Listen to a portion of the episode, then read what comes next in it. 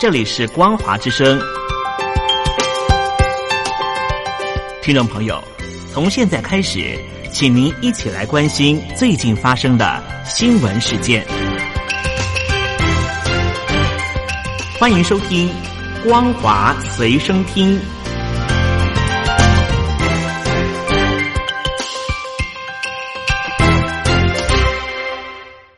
哈喽听众朋友您好，欢迎您收听这节《光华随声听》，我是东山林。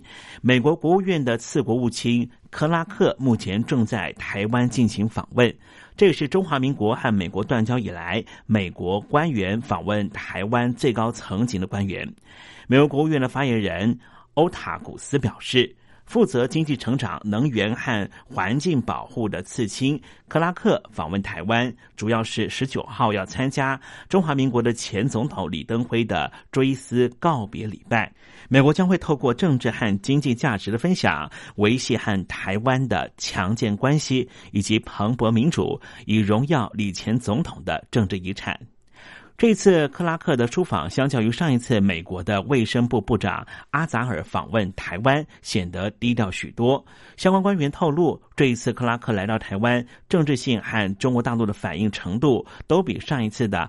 阿扎尔访问台湾高出许多，再加上最近北京当局在台海的动作频频，甚至在捷克团来台湾的时候，还有中国大陆的军机逼近了专机的疑云。为了避免节外生枝，因此这一次中华民国在台北当局已经在华府当局方面。对于这一次行程的安排，都显得十分的谨慎。而另一方面，在经济和意识形态、国防等各方面，美中的角力不停歇。美国国防部部长艾斯培就表示，北京当局意图要打造世界级的军队，主导亚洲，但是美国正在建立未来的舰队。中国大陆的解放军的海军部分是没有办法和美国抗衡的。美国国防部部长艾斯培在美国独立研究机构兰德公司发表谈话。他说：“国防部把中国和俄罗斯作为首要的战略竞争对手，这些强权正在利用政治、经济和军事力量，以牺牲他人为代价，企图将力量平衡导向有利自己的一方。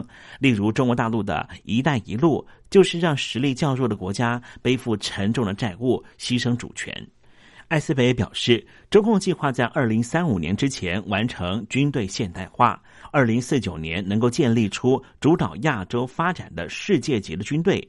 但是他很有自信的说，中国的海军力量根本没办法和美国抗衡，即便美国停止建造更多的军舰，中国大陆还需要花费好多年的时间才会追上美国，而美国也不会停止。正在进行无人水面的舰艇和无人的海底载具方面的研究，这将会是未来舰队的下一步全新发展。而对于美国国务院的次国务卿克拉克在台湾进行访问，同时也和中华民国总统蔡英文见面，要出席礼拜六前。中华民国总统李登辉的告别礼拜，对此，北京的外交部的发言人姜文斌指出，北京当局将会依据情势发展做出必要的反应。而对于来自于中共军队对于台湾的威胁是越来越强，根据路透社的报道，美国计划要出售台湾巡弋飞弹、水雷和无人机等军备，让台湾就像刺猬一样难以攻打。根据路透社的报道表示，美国方面计划出售给台湾的武器包括了 M 一四二的海马斯多管火箭，以及陆射型的鱼叉飞弹和大型的先进无人机以及水雷。虽然说台湾的军方没有针对于媒体的报道做出任何的证实，但是因为台湾方面采取的是防卫固守、重层贺阻的军事战略，因此四项武器分别扮演重要的角色。像是海马斯多管火箭射程可以达到三百公里，陆射型的鱼叉飞弹超过了两百公里，射程可以横跨台湾海峡。尤其陆射型的鱼叉飞弹。具有精准打击海上和陆上目标的能力，可以狙击在中国沿海的共军设施。另外，M 一零九 A 六的自走炮变换速度非常快，威力强大，加上部署在海中的智慧水雷，可以对于来到台湾攻击的共军部队以及两栖部队送上百分之两百的生命威胁。而根据编辑台收到最新的消息，美国的通用电子航空系统公司在九月十一号的时候，就在南加州的沿海进行了海上卫士大型无人机一系列的试飞，其中 MQ 九 B 的海上卫士无人机远端操控航空器系统是第一次海上卫士无人机在开放水域进行监视行动，同时也展示了。这一款无人机在海事环境上的能力，这也是美方即将要出售给台湾的无人机。华府的智库战略暨国际研究中心的中国国力计划最近公布了在八月中旬拍摄的卫星照片，显示出中国大陆的第三艘航空母舰正在稳定的组建中。这艘航空母舰的建造速度已经有重大的进展，预料在未来几个月就能够下水。而在江南的造船厂的基础建设也获得了大幅的改善。这是美方透过了卫星的方式，直接看到中国大陆的军备状态。今年是二零二零年，这也是中共和多国建交的七十周年。按照中共的外交传统，建交逢整数年当天会和。邦交国的元首相互致贺电，但是根据香港媒体的报道，瑞典、丹麦元首今年并没有和北京的领导人习近平相互致上贺电。瑞典在一九五零年一月十四号承认了新中国，当年的五月九号就和中共建交，成为第一个和中国大陆建交的西方国家。丹麦方面则是在一月九号承认了新中国，并且在一九五零年的五月十一号和中共建交，也成为了第一个和中国建交的北约国家。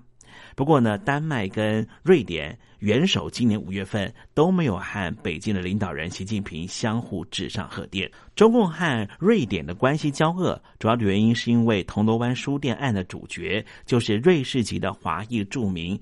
魏明海遭到北京当局的逮捕事件，北京当局驻瑞典大使桂从友还对此狂批瑞典的媒体侮辱中华人民共和国，并且批评瑞典警察把中国游客抬出酒店，导致瑞典政府和当地的舆论不满。而北京当局和丹麦的交恶原因并不清楚，但是人权外交一直是丹麦当局的标签。十多年前。北京当局曾经因为丹麦的首相会见了达赖喇嘛出现了波澜，而在今年初的时候，丹麦的《日德兰邮报》刊出了一幅漫画，把五星旗上面的五颗星换成了五个冠状病毒。丹麦总理梅特对此拒绝道歉，强调言论自由是丹麦的传统，没有必要。对北京当局解释对这件事情的看法。中共对于中国大陆现在似乎出现了治理危机，因为中国大陆的现况内外交迫，除了先前的粮食危机，现在各地方政府又出现了财政危机。根据外国媒体的报道，中国大陆好多地方的教师指控当地政府欠薪，更怀疑是官员把钱放在自己的口袋。有些地方政府则声称财政十分困难，但是却聘请大量的辅助员警来维稳，让不少教师对政府心冷，只能够选择辞职离去。中国大陆的嘻哈文化在二零一八年的时候遭到官方的严格打压，下令禁止刺青、嘻哈、次文化和颓废文化，就连收视率非常好的《中国有嘻哈》也被迫改名成为《中国新说唱》。节目强调说出正能量，唱出大情怀，但是北京官方呢似乎嫌还不够，因此文化旅游部再次下令。未来将会把重点加强在审核脱口秀、相声、话剧这些演出活动，并且会在现场进行直接管制。现最后给您一则最新的消息：美国驻联合国的大使叫做克拉夫特，在礼拜四的时候特别和中华民国驻纽约办事处的处长李光章共进午餐。克拉夫特强调，中华民国台湾被北京边缘化，但是有两千三百万人的声音应该被听见。以上新闻由东山林编辑播报，感谢您的收听。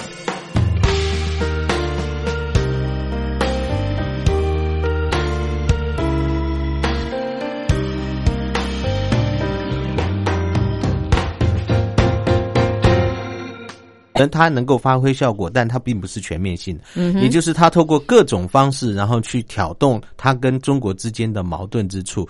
当然，这些矛盾之处，美国是不是百分之百的具有胜算？中国是不是完全处于挨打局面？也不尽然，是也不尽然。但是。在中美两个大国之间，能够引起争论或者是口角，甚至于要动敲、动枪、动刀的这些议题，其实还不少。嗯啊，但是我想，两个大国之间，他们都会尽量的克制，只是在克制的过程当中，时不时的还是要把这些议题拿出来炒作一下。嗯，那刚主持人提到的台湾海峡的安全议题，其实就是一个非常事关重大的议题，而这个议题在这一年多以来，也越来越。被大家所关切，因为他开始好像不只是纸上谈兵啊，已经开始有了一些操演的动作，甚至他卖武器啊，没错，对不对？那这些修法、这些操演的动作，如果一旦。触到了某一个地方的敏感神经，或是越过了某个人的红线，嗯，然后甚至于不慎擦枪走火，那就很可能会引发一场让大家不太想要看到的冲突，甚至于战争啊。那么这个是台湾海峡现在所面对一个非常诡谲多变的情况。老师，那我们怎么办？因为就像我刚刚节目一开始说的，我就在台湾，对不对？我也不可能随便就离开这块土地。就算我离开了，我还是要回来。尤其外面这个戴口罩戴这么凶，是不是？台湾相对来说还是安全的，但是台湾的安全是在卫生上好的安全、健康上的比较安全，但是在国际情势上或者是一些国际现实上，其实台湾相对来说现在有一点点被逼到边缘的感觉。呃，当然，因为。蔡总统上台之后，哈，他执政了四年。嗯，这四年当中，因为蔡总统他在两岸关系上面的立场跟主张，基本上在最基础的主张上面，蔡总统强调的是对等对话、对民主协商。哦，可是关键是蔡总统在主权的这个问题上面而言，蔡总统所强调的是中华民国台湾的这样的一个身份，嗯，以及他。不承认九二共识存在的这样的一个历史啊，那么他承认九二的精神，当时有这么一件事情，可是对于当年国民党政府跟中国共产党的这个政府，他们所达成的所谓九二共识的这样的一个关键词，蔡总统认为这个是不恰当的。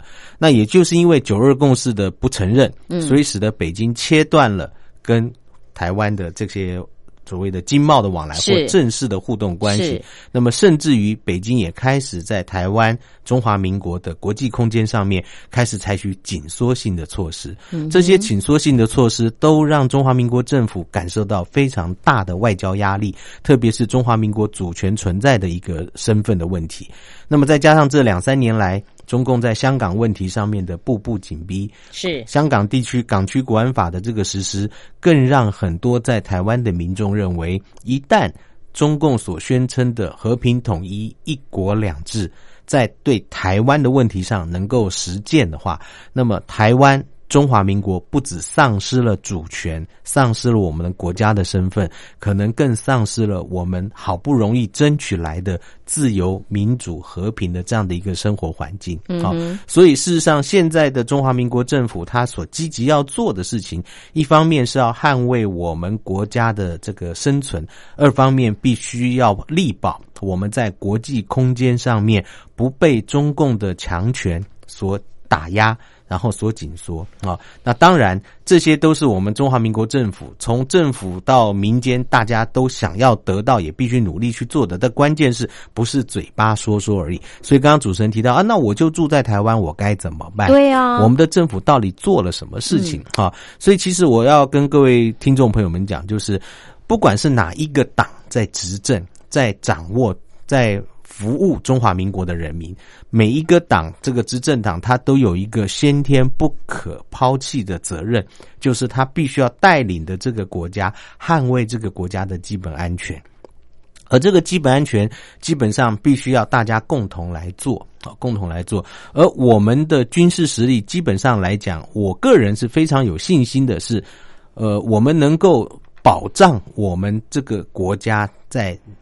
遭受到外力攻击上面的时候，我们有一定的能力啊，去保障我们国家的安全。当然，我要强调的是，台湾是一个小岛，它四面环海，我们的战略纵深不多啊。那我们唯一可以讲，就是我们面对的最主要假想敌来自于我们西边的中国大陆，而我们东边的太平洋是很大很远的，所以我们的战略中有人说，哎，我们可以往后面退，但我们一退就退到太平洋里面，没地方可以退了。对，所以事实上我们的战略纵深并不深啊，我们唯一能够做的就是，我们先透过我们自己的。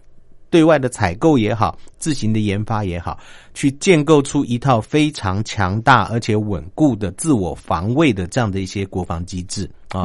那么，当然，我们也必须要跟我们的假想敌或是有害于台湾安全的这些国家或者是政权，去做出一些有效的协商，或去做一些很比较呃免于发生冲突的互动啊。那么，让这样的一个情况能够。不能说是让它完全不可能发生，但最起码让它发生的频率降到最低，或者几率可能性降低。对对对，好。那当然还一点很重要，就是有人认为，那一旦如果两岸发生战争，解放军如果打过来的话，美国会不会这个请全力来保障台湾的安全？对。那这个部分我们在很多时候也都跟听众朋友们去做过分析哈。那美国对于台湾的安全，不管是从早年的这个台湾关系法。到现在的美国提出了相对的很多的法案，或是美国历届总统政府他们的主张，他们都认为台湾的安全事关美国在亚太地区的核心利益。嗯啊，那么一旦台湾不幸啊被解放军所攻破，那么被中国所击垮。然后被大陆所收回去了。那么，这个对美国整体的亚太安全战略来讲，美国认为这个是绝大的伤害。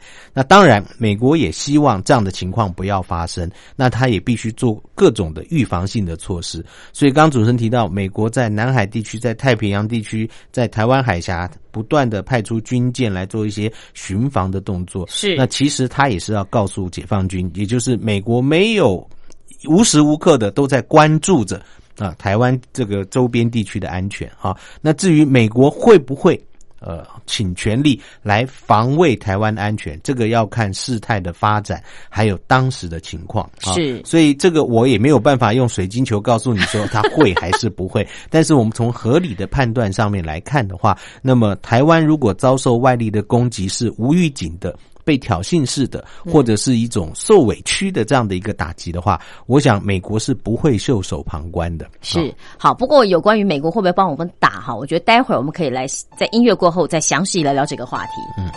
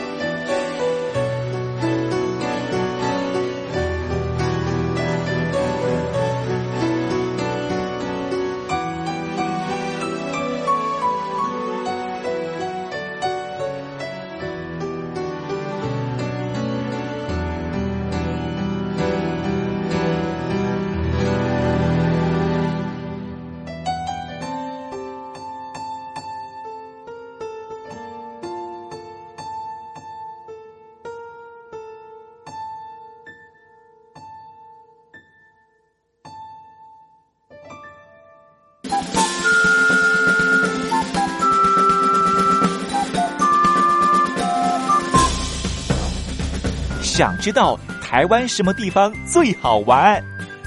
想知道台湾什么美食最好吃？想知道两岸发生了什么大事吗？您想要的，我们都有。收听光华之声，丰富您的人生。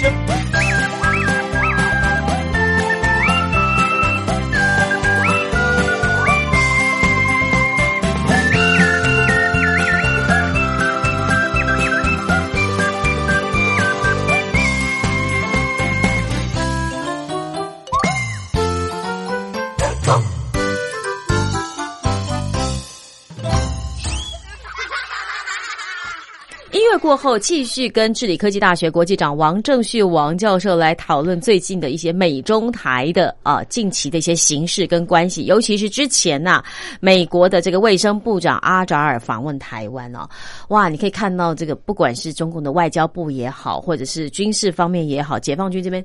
拼命跳脚啊，对不对？甚至呢，还说，哎，万一台海发生战争的话，其实就是台湾当局要负责任了。感觉上就是台湾在挑衅。可是其实事实上，你看啊，美国近来一呃一连串动作，包括什么国旅法国啊那个修法啦，呃签订一些跟台湾友好的政策，甚至说卫生部长来台访问。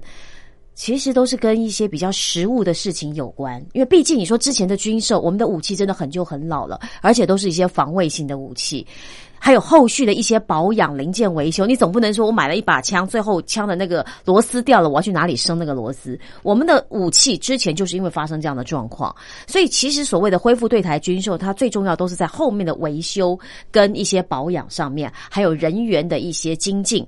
那至于说，阿扎尔访问台湾，不就是为了疫情的关系吗？为了台湾在这上面所做的努力，为什么一定要跟挑衅什么什么中国的内政有关呢？嗯，我觉得这个要从两个角度来思考，就看你从中国大陆的角度思考，还是从台湾的角度思考。因为中国大陆就是觉得说你在挑衅我啊，对，你干涉一个中国啊。对，关键就是说阿扎尔他虽然只是一个。卫生部长，嗯，啊，那但是他的确是目前美国联邦政府，就是从一九七九年，嗯哼，呃，美国宣布跟中华民国断交这六十年来，嗯。啊，这五六十年来，这个访台的最高层级的官员，而且是正式的，对，没错哈，所以就是说，呃，应该这么说好了，这样的一个访问，它代表着。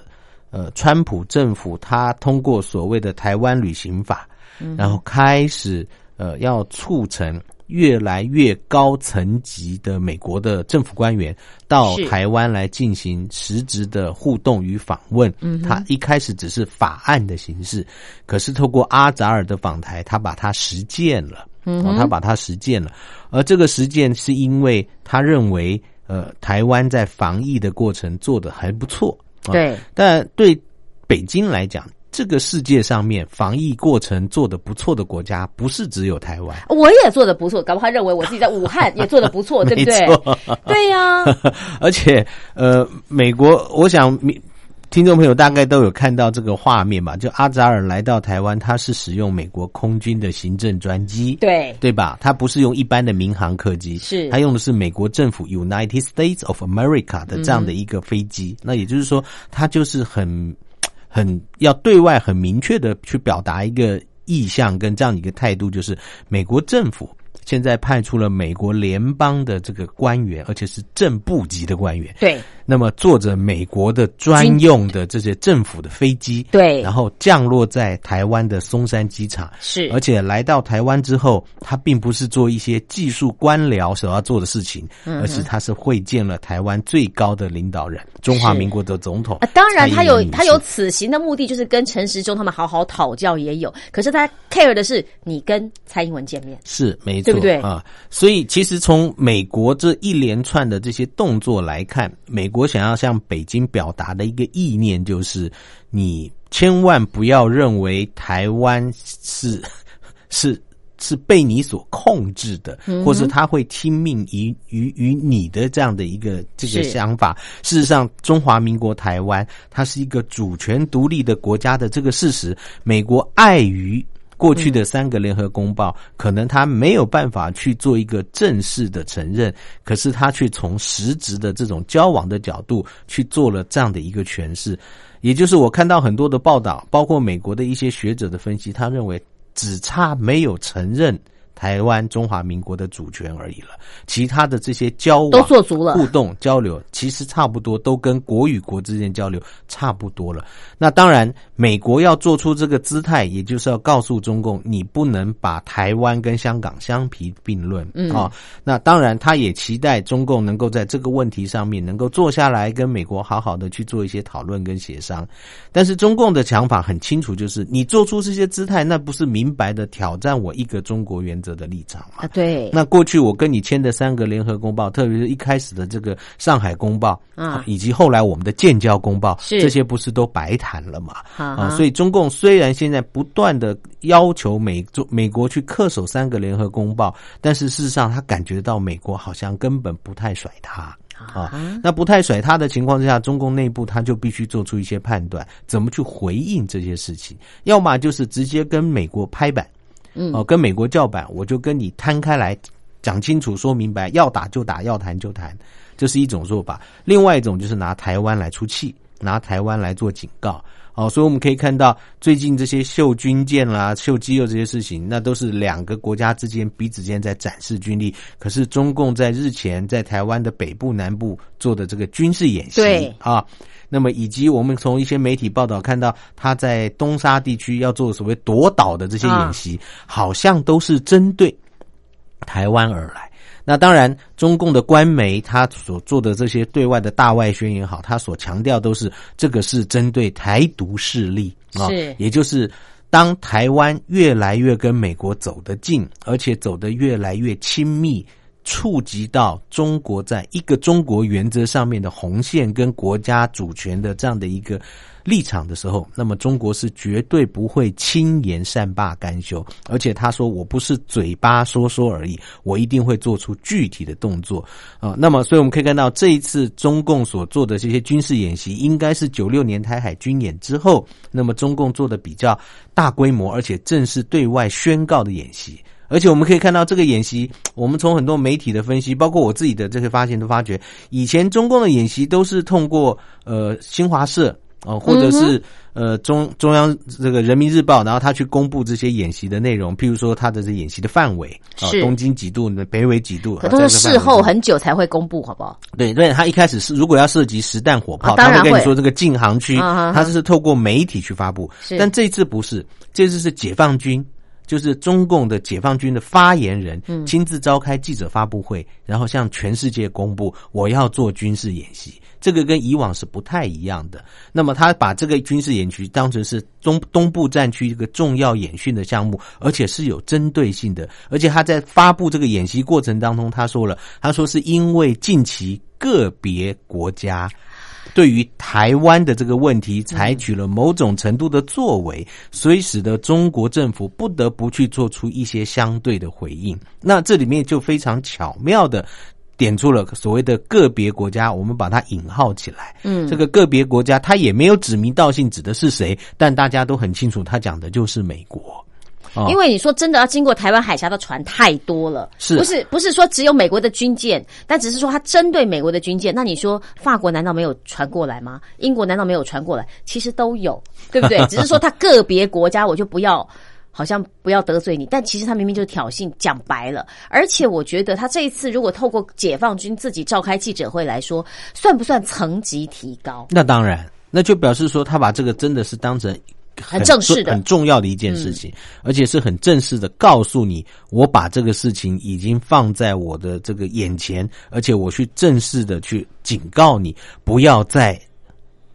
对不起啊，这个四个字，他说不要再玩火自焚了啊！不要再玩火自焚了。哦，所以事实上，中共的这些作为，其实他就在警告中华民国政府。也在警告美国，你们两个人走的实在太近了。我们用台湾人说法，太超过了啊！而这个超过的这个界限，你们不管是动作也好，眼神也好，你们交往的这个过程程度，已经超过了我能忍受的极限。是，那么基本上我就必须要做出一定的表态。那现阶段我可能做的是军事演习。是啊。当然，我这个火炮演习没有讲说我要对谁，但是我已经很清楚，就是针对了你们两个之间太过亲密的交往，已经撼动到我的主权立场，嗯撼动到我的基本国家利益，所以我不得不去做出一定的反制作为。啊是那当然，很多人说，那这些可能都只是纸老虎，你只是说说而已，打打，对不对？对对对你实实际上，你真的能对台湾造成什么样的一些呃侵扰，或是造成实质的伤害吗？那这个事情，我觉得你不能去。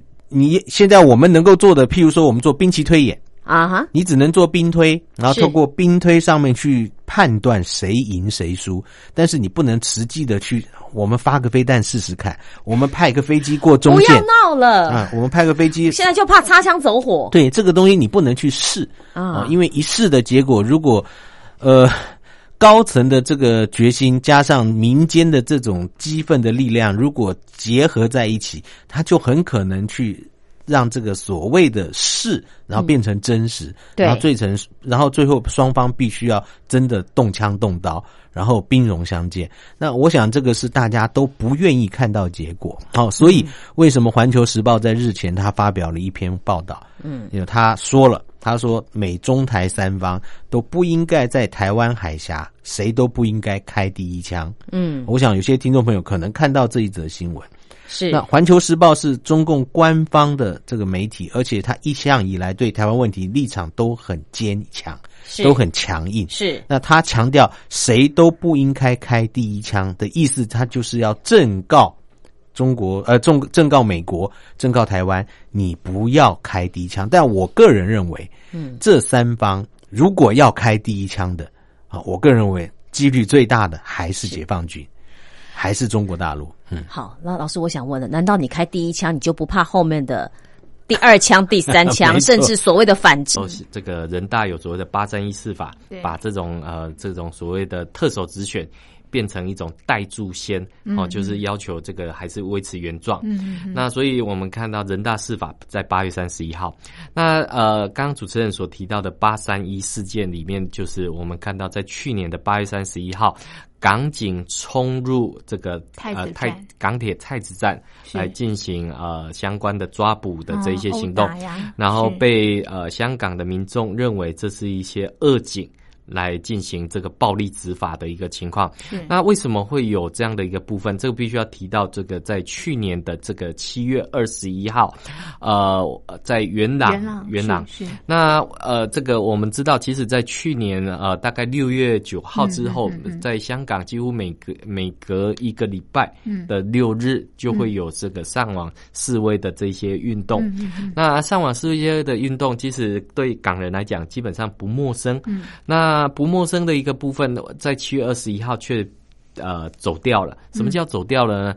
因为我们知道这个一如以往，呃，香港的这些年轻人或者是反对送终的这些民民众，他们在这个不同的地点来进行相关的示威活动，特别是在元朗的这个地方。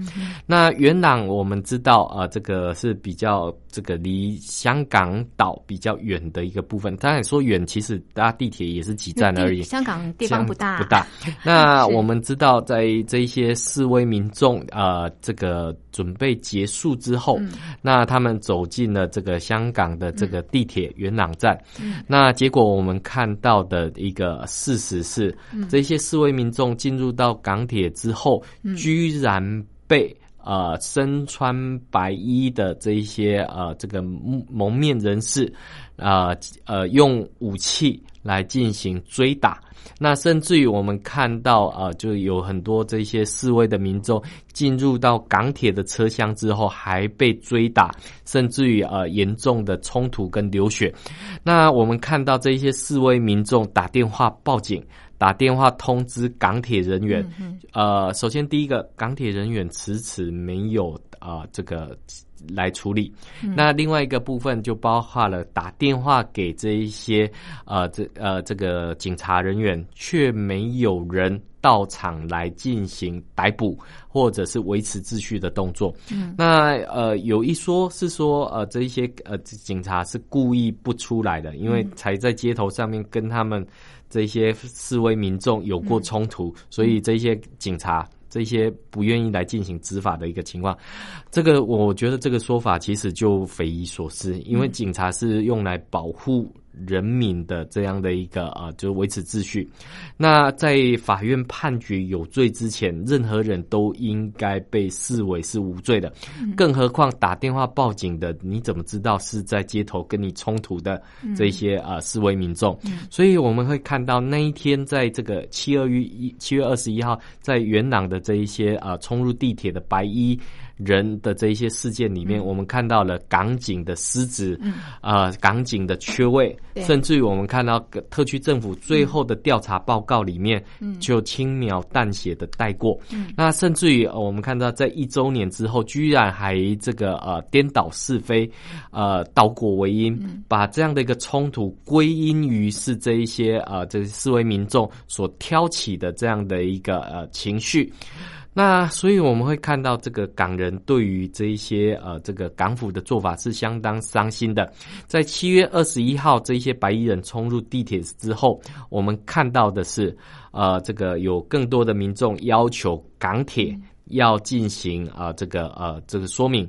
我们知道，在七月二十一号以前，在香港的示威民众是没有任何针对。港铁的不管是打也好、砸也好，甚至于损害相关的措施，在七月二十一号以前是完全没有的。甚至于我们还看到，因为有一些示威民众他可能没带钱，还有一些自发性的民众，他还会先去把代币先买好，放在那个入口处，让这些手足跟兄弟可以进入港铁搭车离开。那我们看到，在七月二十一号，这个港铁。呃，不管是站内人员，或者是警察，根本都没有来进行维持秩序的一个动作。之后，我们看到港人的怨气就转入到。转入到这个港铁，所以有一说港铁变党铁，党铁。那所以呃，我们看到在七月二十一之后，呃，有更多人上街抗议。那呃，在七月三十一号这一天，呃，我们看到抗议的民众他们聚集在太子呃太子站附近。那太子附太子站附近其实是蛮热闹，呃，蛮繁华。那当然，太子站附近刚好就有个呃这个警署在旁边。是。那我们看到，呃，在当天的这个示威游行，因为我们知道当天已经开始打催泪弹，开始打这一些警棍啊，甚至于这些暴力的武器。是。那我们看到警察面对手无寸铁的这一些民众，是。那当他们呃已经退缩退却到这个港铁里面，我们看到警察还。冲进这个呃港铁去抓人，甚至于打人，甚至于我们看在镜头之下已经投降的这一些示威民众，他们还对着他喷洒辣椒水，甚至用警棍来进行殴打的一个情况。最重要的是，这一些警察，这些所谓报警，为什么称之为报警？因为他身上没有任何的可辨识为警察的。这种编号是完全是没有的一个状态，所以我们看到在七月三十一号引起了啊有打死人的这样的一个啊八月三十一有的这引起这样的一个情况，那所以我们会看到就是说呃当然一周年过去，那我们看到今年的八月三十一号，香港的民众嗯。又再度的上街，嗯。当然因为今年因为不管是疫情的关是，然后甚至于呃港府有寄出所谓的限聚令。没错，所以呃有呃这个上街的人数不如以往，对，但是我们也看到的呃在这个在这一次里面，呃八三一的周年前夕，有香港民众聚集在旺角的新世纪广场，要求港警要彻查这个呃去年的八三一攻击市民的这个真相。换句话说，这一群民众他无惧于。武汉肺炎疫情，无惧于这个港人限聚令，当然最重要，他无惧于中共的这个港版国安法的这种压力，他走上街头来进行啊这个表达，希望能够呃对于呃这种去年的这种港警。攻击民众的这个事件要进行相关的回复。那我们看到的呃画面是警察拿着催泪弹，拿着这个呃就是震爆武器，在街上驱离这一些呃示威的民众。那我们看到有一幕，有一位呃这个呃跟先生出来逛街的孕妇，就被警察推倒在地。孕妇非常明显。的孕妇，嗯。被他推倒在地，而且被警察抓捕了。嗯嗯。那所以我们会看到现在的这个呃，香港的警察嗯已经不被人民所信任，甚至于我们看到警察也不信任人民，连孕妇她都觉得可以是这种出来示威抗议的，对。更不要讲说他拿着那种强力探照灯在那边照射的时候。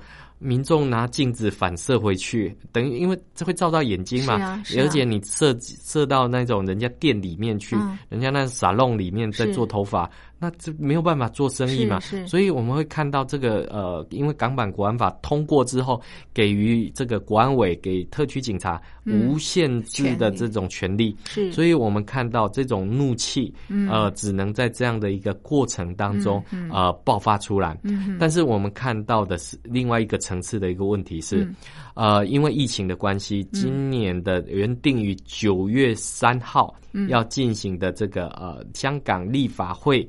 议员的改选，嗯因为特区政府呃提到全国人大去，所以全国人大就呃这个做出了决定，嗯。呃，这过去的这四年的这个呃香港立法会的议员，嗯全部延任一年，嗯是。延任一年。嗯。那延任一年就造成了这个香港的社会更大的这样的一个反弹。对。什么意思？因为香港的民众要求的是。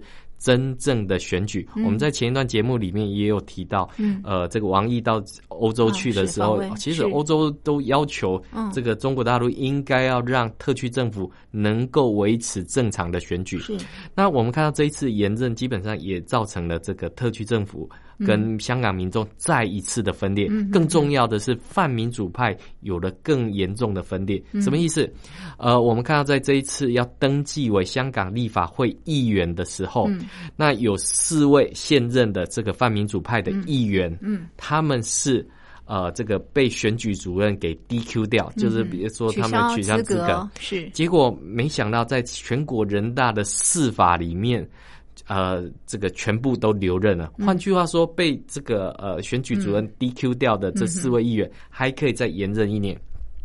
那到底嗯泛民主派要不要接受这样的一个委任、嗯延任？嗯呃，因为我们知道这个这四年的这个立法会的议员是透过香港民众投票选举出来。是。那现在全国人大可以来进行这样的委任、是。延任嗯。的一个情况的话，对。那事后会不会变成了一个呃叫做用香港话来讲叫代住先？是。你只要接受了，以后就照这样的来做，嗯以后也不用选举啊，就直接由这个人大来委任。来委任。嗯。那所以我们会看到这个呃这个特区政府的这些呃。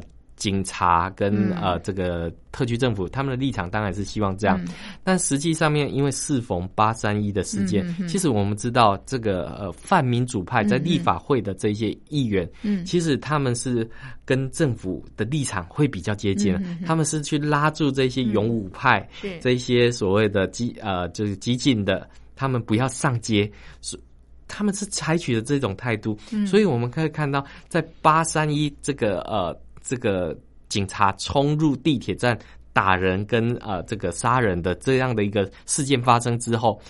我们看到这些泛民主派会变得立场上面来讲，他会前后失据。嗯那前后失据的一个部分，那在这个时间点，泛民主派会不会再一度的分裂？所以我们看到这个中共，他利用事件，他利用事法，他利用这样的一个呃，就是时间点，嗯造成了这个泛民主派在立场跟路线上面的分裂。嗯因为有的人要留，有的人不留。那留的他到底能做什么？是在香港立法会里面，这些立法会的成员连拉布，这就是拿着布条抗议都不行。嗯所以这个到底留在那边还有什么样的意思？那过去里面就是上街抗议跟在立法会路线，嗯基本上有过一阵拉扯。但是我们看到，在今年立法会、嗯呃选举之前，我们看到了这个呃泛民主派他们有进行了一场。初选的一个情况，大部分都是街头派获胜，所以我们会看到的就是说，呃，八三一事件，当然我们看到了这个呃街头派呃街头抗争派他们遇到了这个港警报警的这样的一个狙击，但是议会路线派又走不通的情况之下，那香港的前途其实是岌岌可危的一个部分。所以现在只剩下国际战线啊，也就世界各国跟香港民众站在一起，才能给。这个中共压力，所以我们看到这这个呃王毅跑到这个欧洲。的时候，为什么会处处碰壁？就是因为香港事件，因为这一些不管是八三一或七二一的这一些呃打人报警的这一些情况，基本上都已经造成国际观感的不佳，所以国际社会施加的压力也会让港人在这种灰暗当中还保持着一点希望。是。好，这是我们今天就深圳特区四十周年以及。港人纪念八三一事件的这个新闻进行的剖析，我们的讨论就进行到这里。非常谢谢听众朋友您的收听，也谢谢吴教授您的分析，谢谢您，谢谢。我踏出家门，厝的头前就是往来远，远远看去无半间 Seven Eleven，只有阿婆的。干嘛念？